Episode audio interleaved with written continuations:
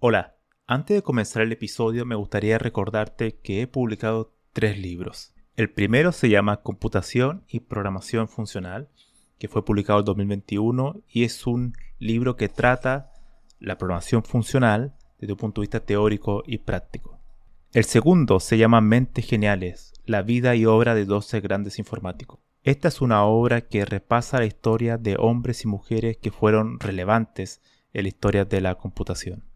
Y el último, el más reciente, se llama Principios de Programación, donde explico una nueva forma de entender la programación a través de ocho conceptos.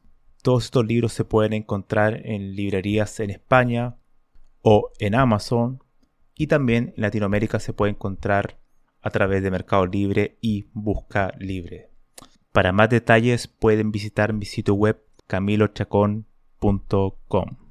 Bienvenidos a todos y a todas. Y en esta ocasión, este episodio surge por un tweet que vi hace un rato sobre DeepMind. DeepMind es una empresa británica de Google que ha creado en último tiempo varios sistemas de inteligencia artificial muy populares. Y hoy mostraron su, un artículo, un paper que se publicó en Nature sobre una nueva invención que se llama AlphaDep y que demuestra que pudieron encontrar un algoritmo que funciona mejor para ordenar valores, o sea, un algoritmo de ordenamiento que el algoritmo estándar implementado en la biblioteca de C++. Entonces este episodio va a estar dedicado a describir cómo funciona AlphaDep y al final daré algunas breves reflexiones sobre cuáles son las implicaciones de este tipo de sistema para la informática y en particular para el desarrollo de software. Entonces, lo que hizo el equipo de DeepMind es buscar una implementación de C++ de esa función. Entonces, para esto usó la librería estándar eh, implementada en la LLVM, que es una infraestructura de compiladores muy utilizada por muchos lenguajes para poder construir su, su compilador. Y ellos tienen ahí una implementación a través de la librería estándar usando LLVM como, como método de compilación.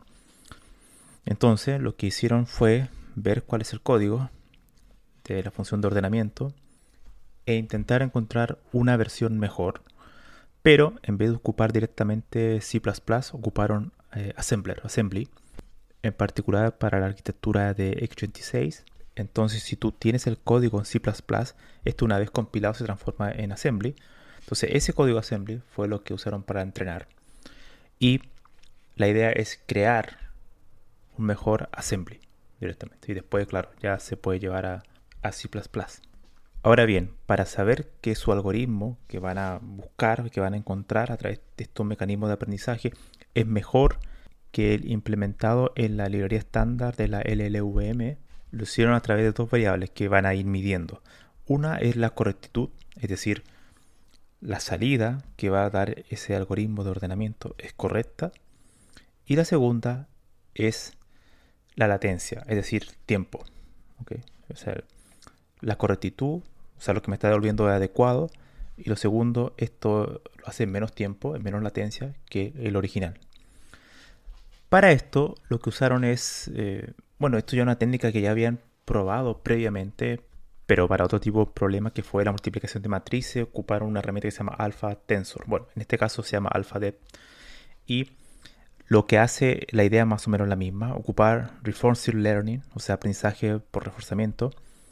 Y la idea es más o menos la siguiente. En Reinforcement Learning lo que hace es que yo tengo una política y en base a esa política yo voy dando recompensa o voy penalizando primero se realiza una acción y si esa acción es adecuada según mis, mis, pautas, yo la puedo eh, recompensar o penalizar. Esto se puede entender, por ejemplo, si tú tienes un robot y quiere que llegue a una meta, a un destino, si el robot avanza 10 centímetros, entonces yo lo recompenso con algún puntaje. Si avanza 100, lo recompenso aún más. Pero si la siguiente acción retrocede, entonces lo penalizo. Es decir, lo que vaya ocurriendo a medida va iterando es que el robot vaya entendiendo que tiene que ir aplicando ciertos valores, ciertos parámetros que son los que van ocurriendo en las recompensas y no en las penalizaciones. Entonces, llevando esta idea hacia el tema de AlphaDev, de la generación de programas, es más o menos la misma. No hay ningún código, hay un fichero por así decirlo vacío. Y lo que hacemos es probando distintas instrucciones de assembly para este problema. Y a medida que vamos probando distintas combinaciones, va retornando un valor y su latencia. Entonces, cuando empieza la latencia a disminuir y los valores, la correctitud se mantiene, entonces lo vamos eh, recompensando. Y la cuestión, y lo que aparece en el paper, que fue publicado hoy, de hecho en, Nature, es que AlphaDev lo que hace es una cuestión que se podría decir como fusionar. Es decir, hay dos instrucciones que la reduce a una. Es decir, encuentra un mecanismo basado en este tipo de recompensa y este tipo de combinaciones y también aplicando un cierto tipo de, estadística. proceso también estocástico, ¿no? sea, y probando algunas cuestiones que son al azar encuentra que si esas dos instrucciones, que al, principio no, parecen evidentes, si yo la reduzco, busco un método que la reduzco a una sola, de dos pasa a, una, entonces se dan cuenta que la correctitud se mantiene, o sea, los valores que está devolviendo el algoritmo de ordenamiento está correcto, pero la latencia disminuye. Por tanto, descubren que, claro, eh, reducir esta instrucción de 2 a 1, la cuestión reduce obviamente la latencia. Porque claro, en Assembly, como es un lenguaje que ya está totalmente desposeído, por así decirlo, de tantas capas de atracción, está directamente en lo, más cercano al hardware, eh, ahí uno sí puede darse cuenta que algo va a tardar más por la cantidad de instrucciones que tiene. Es decir, en Assembly no, ocurre lo que podría pasar en Python o en Ruby o en C++, que tú, el número de línea no te dice, no, no, no, significa que va a ser más rápido que otro. Porque hay muchas atracciones, muchas, muchas operaciones que, que visualmente podría estar en, en cinco líneas, pero es computacionalmente muy costoso porque ocupa mucha, mucho objeto no sé, cualquier otro tipo de cuestiones. Pero en Assembly, por lo general hay una cierta correlación entre el número de líneas con el tiempo de ejecución. De hecho, eso uno lo ve, por ejemplo, si hace, ve el código assembly que genera un lenguaje funcional con un lenguaje imperativo. Generalmente en imperativo siempre genera muchas menos, por eso generalmente funciona más rápido. Obviamente esto depende de la arquitectura, del assembly que esté ocupando, pero esto lo digo de manera general. Entonces, al reducir estas dos instrucciones del algoritmo de ordenamiento original implementado eh, en C++, en la LVM, se dan cuenta que su algoritmo que descubrieron mediante este proceso de recompensa, penalización, de aprendizaje y también ocupando tipo métodos estocásticos, dan cuenta que es mejor. De hecho lo publicaron ya hace unos meses en la LVM, lo aceptaron y ya esa versión, esa mejora del algoritmo de ordenamiento ya está aceptado y implementado en la LVM, así que muchas personas ya lo están ocupando, aunque no lo sepan. Em, una de las cosas interesantes de esto es que hace ya muchos años que no se hacía ninguna modificación a ese tipo de algoritmo, porque generalmente los algoritmos de ordenamiento ya están establecidos, cuáles son los, mejores, el estado del arte. Eh, generalmente siempre depende también, claro, esta cuestión no es tan simple de definir porque eh, hay algunos lenguajes o compiladores ocupan distintos tipos de algoritmos dependiendo de la cantidad de datos que esté ocupando, que vaya a ordenar también si son paralelos o si no son paralelos, bueno, nos vamos a traer un poco de eso.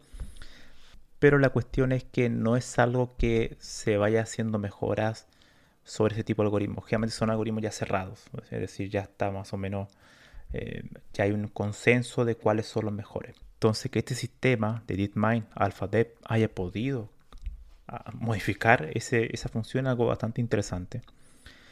Y es algo muy interesante porque significa que muchos algoritmos que ya estamos por cerrado teóricamente, como que son eso las mejores implementaciones para cada lenguaje, podría haber alguna manera de mejorarlos, ya a nivel muy bajo nivel, incluso en assembly.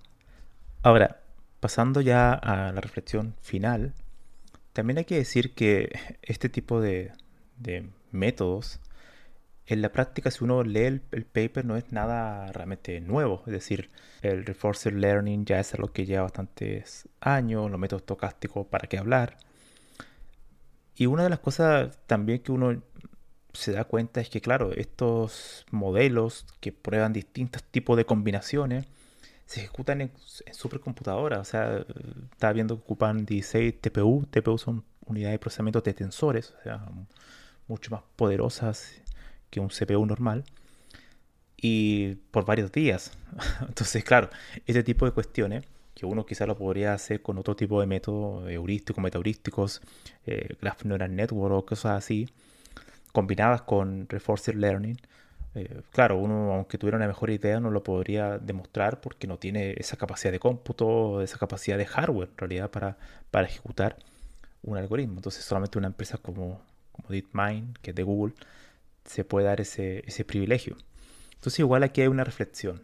Si es verdad, yo creo que encuentro sumamente interesante que que todavía podamos encontrar mejoras a algoritmos que ya parecían que, estaba, que no había nada más que hacer.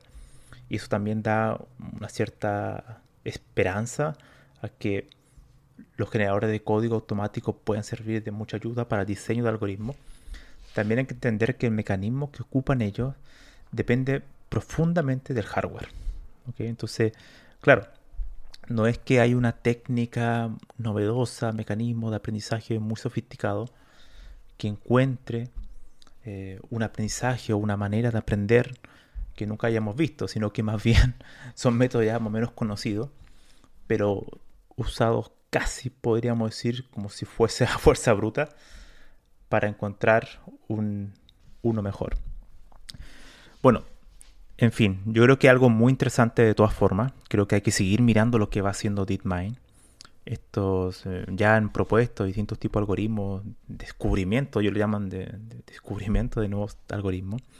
Y yo creo que es muy interesante, pero hay que tener cierta cautela porque todavía los métodos mm, no es todavía un método de aprendizaje que uno puede decir, wow, eh, realmente aquí es está aprendiendo la lógica de la programación, está ocupando algún mecanismo muy creativo y la máquina está pudiendo entenderlo, sino que eh, es casi mucha fuerza bruta, mucho hardware y métodos clásicos. Entonces, con, o sea, con una gran infraestructura detrás.